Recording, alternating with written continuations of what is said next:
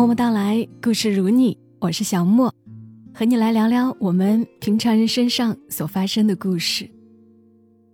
今年八月底，我去了一次成都，当时有一位听友和我随行，然后他的老家在贵州，他和我在描述他的家乡时，我就总在想，我一定要找一个时间去看一看，去那儿住一住，去吃他家的桃子，夏天去他家避暑。上一次在和大家读到作者骆瑞生的《胡公子》时，其实我还收藏了另一篇文，写的就是贵州山中的石仙，也写他的乡愁。原来他的家乡也在贵州，然后他的这篇文特别美，所以今晚就很想读给大家听一听。让我们慢慢的跟随着骆瑞生的文字，去一趟山里吧。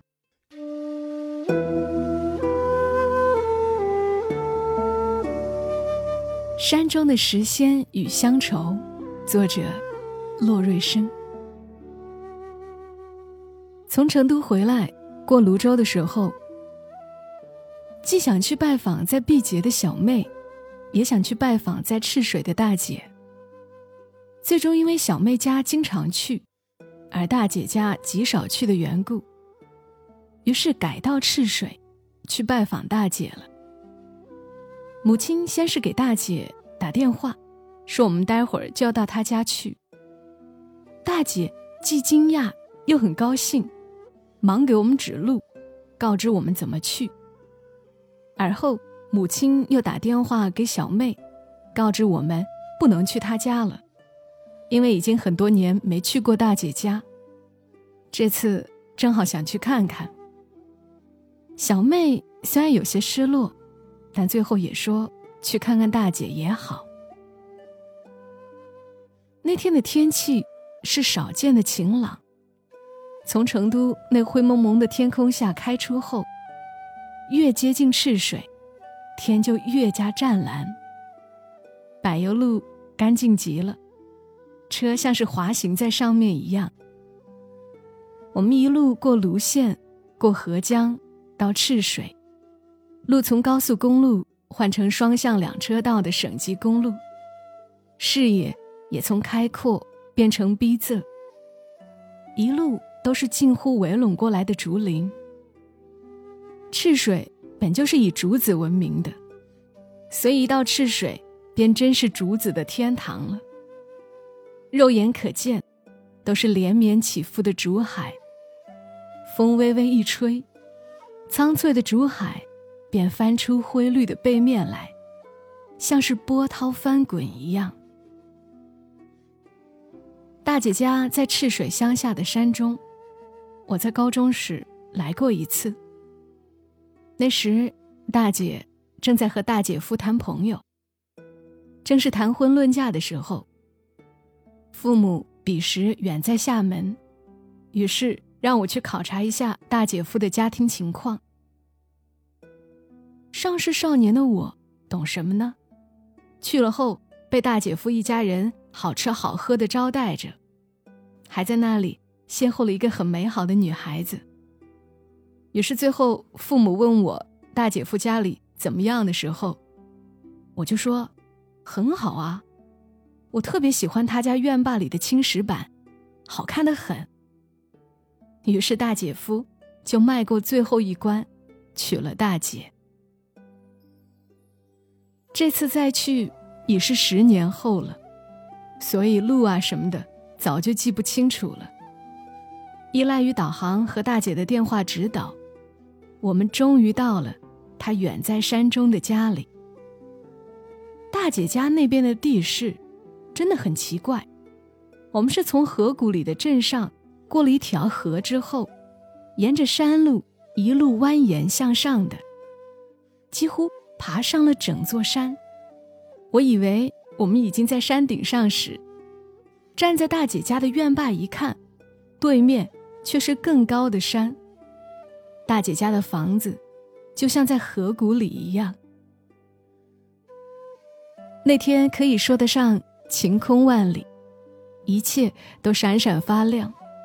大姐家屋子周围都是水田，已经蓄满水了。太阳一照之下，恍如一面面明净的大镜子，映着蓝天白云。四周的山都很高，感觉云朵都漂浮在山腰。高大青翠的竹子一片片长着，风吹过时能听到竹海翻腾的声音。山里的人家都很闲，能见到三三五五的人在各处，或是干活，或是闲逛，真的有一种世事安稳的虚幻感受。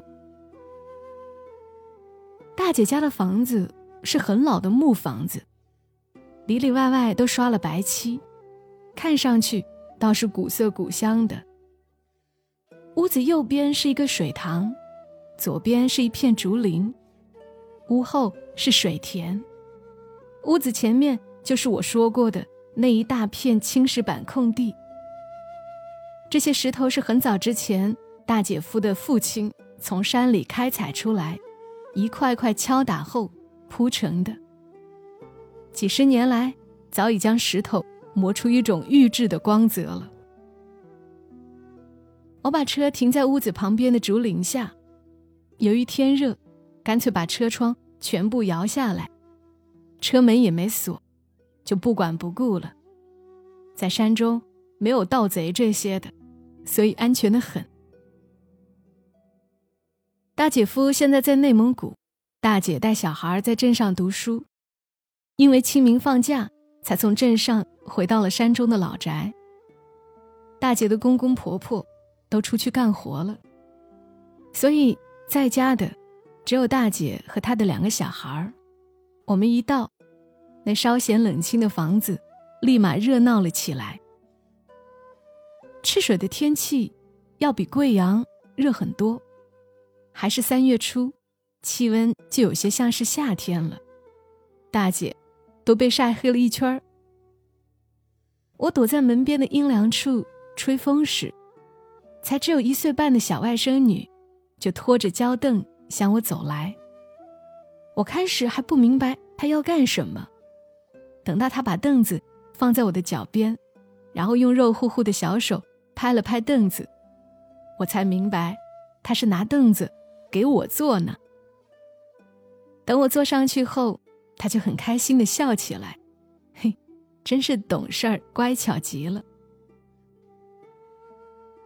小外甥女出生后。其实都是在贵阳和我们生活的，直到快一岁时才由大姐夫接了回去。但是小孩子还没有记性，所以他已经不记得我了。不过他到底在和我混熟了后，就缠上了我，让我抱着他各处走。天气越来越热，我的瞌睡终于隐隐约约的袭来，于是我就找了一间房间，匆匆睡去。但总也睡不熟，他们说话的声音飘飘渺渺的传进我的耳朵里，像是在梦里一样。日光从房顶的透明瓦里照出来，形成一道光束。明暗被烘托得恰到好处。面对这幅似乎在流动，也似乎永远停滞的画面，我突然有一种伤感似的幸福。我望着那片透明瓦，想到那些少年时的事，亦或是像梦一样的东西，我的心蓦然就柔软极了，像是屋后水田里面的水，柔柔皱皱的，轻漾着。等我睡醒时，已经是下午了，大姐在厨房做饭，一条蜡烛蹄已经在锅中。沸沸作响了。同在一锅里的还有晒干的干豇豆，两种食材混合在一起，浓郁的香气就盈满了每一寸空气。大姐又去屋前摘那种像河麻一样的叶子，这种菜是我从没见过的，叶子大张而肥厚，摘下来浸水洗了，放入油汤里煮一下，新鲜至极。蜡烛蹄还要炖很久，于是大姐带着母亲，去放在别人家的菜坛子里，装腌菜。我闲得无聊，也跟着去了。我问大姐为什么要把菜坛子放在别人家里。大姐说那家人已经搬走了，不常回来住，空地多，而且这么多坛子家里放不下。到了放坛子的地方时，我才明白这里的确是一个放腌菜的好地方。在竹林下搭了一个草棚，草棚旁边是水井。尽管外面十分炎热，这里却是一片清凉。菜腌在这个地方，应该能保存的更久，且更好吃的吧。放在一起的有三四个很大的菜坛子。大姐先把最右边的菜坛子翻起来，拿掉封口的树叶子，伸手进去。抓出一大把腌好的酸笋。我是很爱吃酸的，这酸笋尤其喜欢，又酸又脆，用来炒腊肉很好吃。酸笋抓了一大袋后，大姐又给我们翻第二个坛子。这个坛子里放的是腌好的大青菜，其做法是将大青菜洗净后，焯水、撒盐。再裹成一团，放入菜坛子里腌制。腌好后切细，再用葱、姜、蒜、辣椒面等佐料凉拌，是佐粥下饭的小菜。当然炒来吃也很好吃。等装完腌菜后，大姐又从屋子里给我们装了一大袋干豇豆，说是我爱吃的，所以装得很满。等这些都忙完后，蜡烛提。已差不多炖好了，这时大姐的婆婆也回来了，于是，一大群人围在一起吃饭，吃的都是山中的菜蔬，顶适合我的胃口，所以吃了不少。我在乡下养大的胃，果然更适合乡下的食材呀。正如能惹起我乡愁的，从来不是那光怪陆离的大城市，而是那炊烟袅袅的早晨。与黄昏，在吃饭的时候，大姐的婆婆突然离席，也不知道干嘛去了。等吃完饭后，才看到地上挖了一地的鲜竹笋。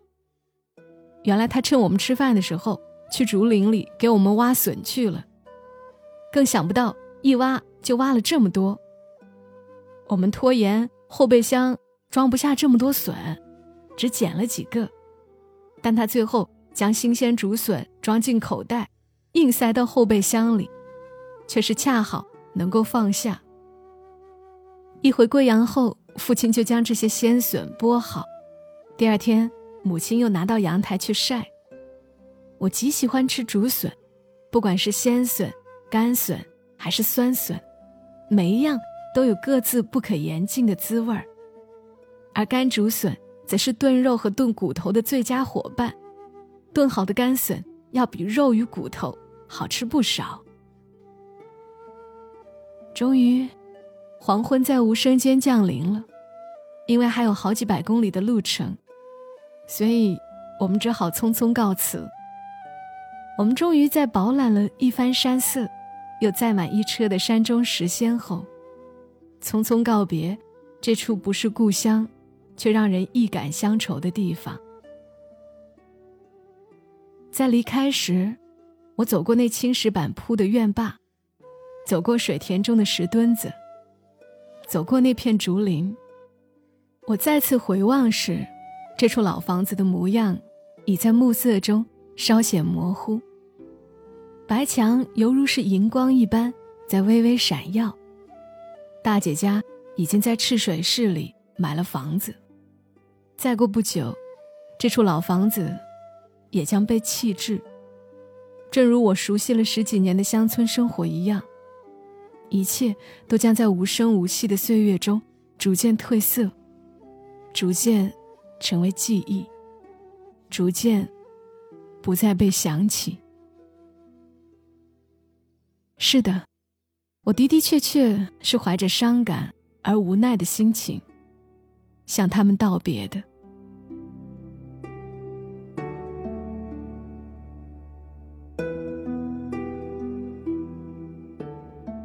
当然是因为我也很爱吃酸的，很爱吃笋，很爱竹子，很爱青石板，所以很喜欢这样的文字。